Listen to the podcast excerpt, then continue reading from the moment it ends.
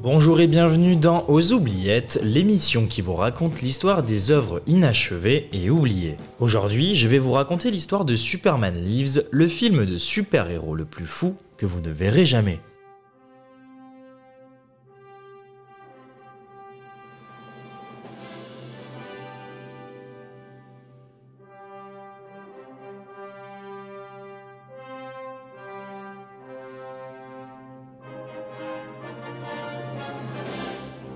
Superman Lives est un projet qui remonte à 1997, 20 ans après le cultissime premier film Superman de Richard Donner, et 10 ans avant Iron Man qui ouvrira la porte aux films de super-héros comme on les connaît aujourd'hui. Superman est depuis toujours la propriété du grand studio américain Warner Bros, qui en 1997 ne produit aucun des 10 films les plus rentables du box-office. Et comme si cela ne suffisait pas, son autre licence phare, Batman, ne fonctionne plus comme avant. Pour preuve, Batman et Robin, le quatrième film de la série, est une déception pour les critiques et pour le public. Alors les têtes pensantes du studio s'activent. Ils ont définitivement besoin d'un hit pour réaffirmer la grandeur de la Warner.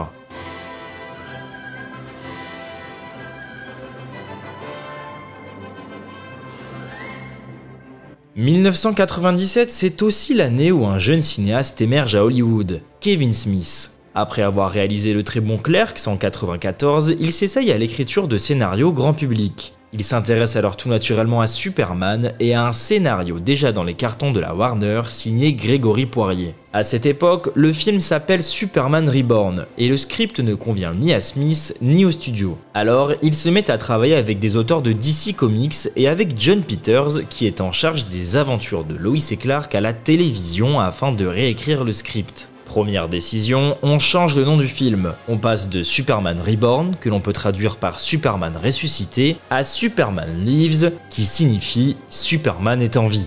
Une affirmation plus fraîche, plus dynamique et moins clivante.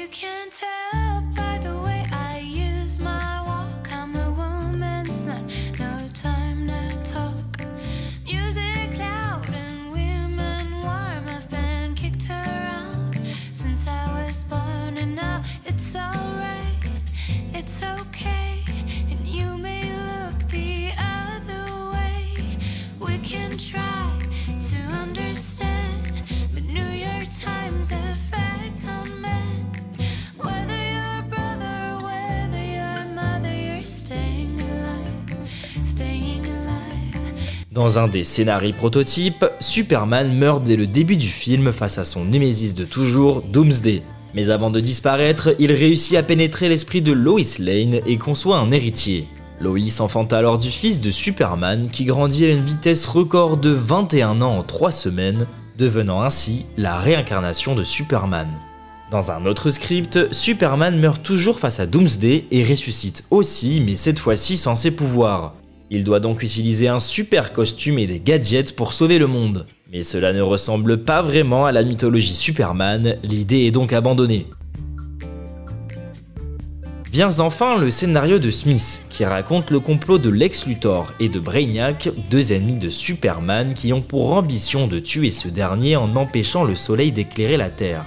On y retrouve de nombreuses références plus ou moins cachées, comme Batman présent à l'enterrement de Superman, ou encore la présence d'un petit robot appelé Elron comme le fondateur de l'église de Scientologie. Ce script plaît au studio et à Peters, qui envisage Robert Rodriguez comme réalisateur. Ce dernier refuse rapidement et le studio se tourne alors vers Tim Burton, qui sort fraîchement de Mars Attack. Pour la Warner, Tim Burton est synonyme du film Batman de 1989, et donc de succès. Qui mieux que lui pourrait faire mourir et renaître le mythe de Superman?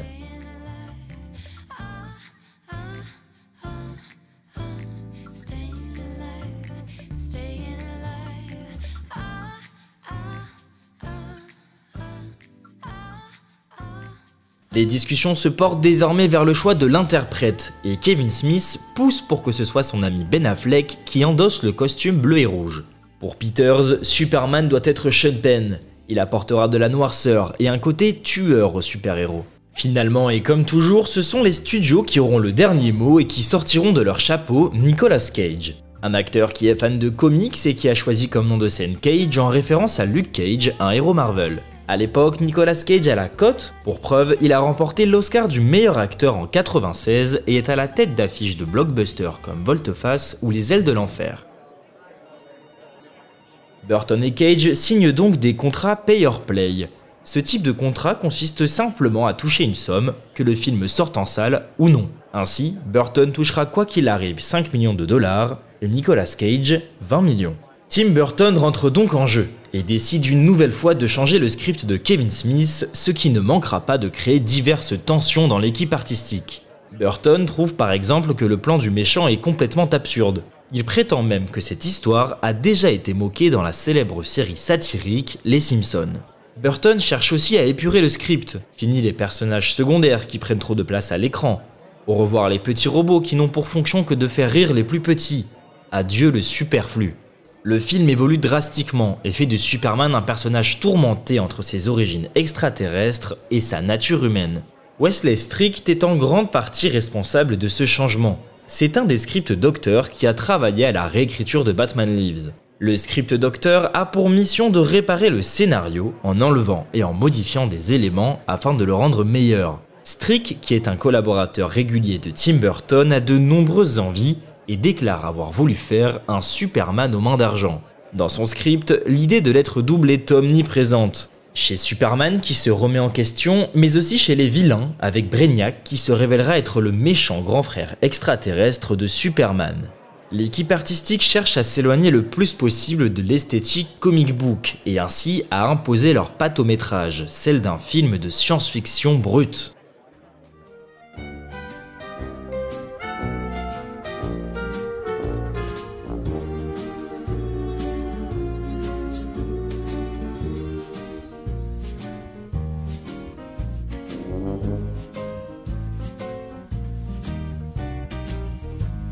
Dans le même temps, la Warner signe plusieurs contrats avec des fabricants de jouets afin d'amortir les frais de tournage. L'équipe artistique doit désormais respecter certaines contraintes.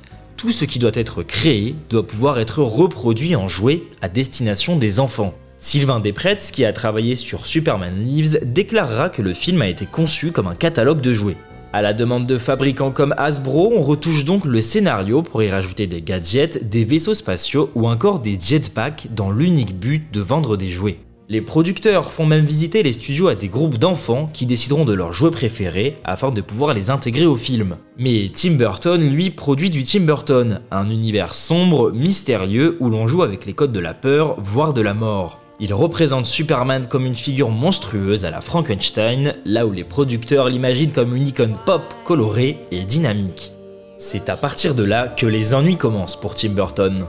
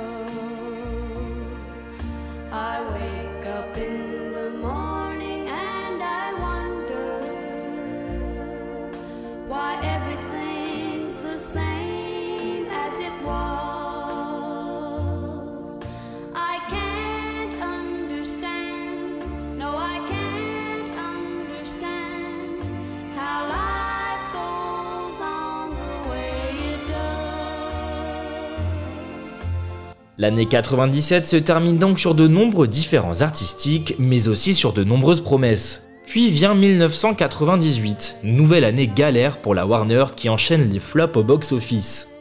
L'heure est désormais aux économies, et les producteurs ont pour objectif de couper la tête aux projets les plus onéreux. Le budget de Superman Lives est alors estimé entre 140 et 190 millions de dollars, soit beaucoup plus que le précédent opus qui en avait coûté 125. On fait donc encore une fois appel à un script docteur, Dan Gilroy, qui a pour mission d'écrire un scénario pouvant être filmé pour moins de 100 millions de dollars. Il travaille donc d'arrache-pied et supprime des scènes d'action, mais rien n'y fait, au printemps 98, la Warner décide de suspendre la production du film. Illico presto, Burton s'envole vers de nouveaux projets avec son cachet et les bureaux ferment définitivement. Cage, lui, ne lâche pas l'affaire et un cinquième scénariste vient réécrire à nouveau le projet, lui donnant une patte encore plus sombre, puisant dans des inspirations type Matrix. Rien de très étonnant quand on sait que Matrix appartient à la Warner et que ce fut l'un des plus grands succès commerciaux du studio en 1999. Finalement, début 2000, Nicolas Cage jette lui aussi l'éponge et encaisse à son tour son cachet. Le départ de Cage signe définitivement la fin du projet.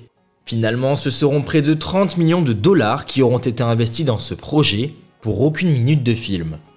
Après cela, de nombreux projets tournant autour de la planète Superman seront en chantier et sortiront, mais pas un seul n'osera prendre le chemin SF qu'a voulu emprunter Tim Burton. Plus de 20 ans après l'arrêt de la production de Superman Lives, le film est définitivement aux oubliettes. Il symbolise même l'un des plus grands problèmes du cinéma moderne, la dualité intérieure entre son aspect artistique et ses contraintes économiques. Mais malheureusement, dans notre histoire, il n'y a pas de surhomme, et ni le réalisateur, ni le producteur peut exister sans l'autre.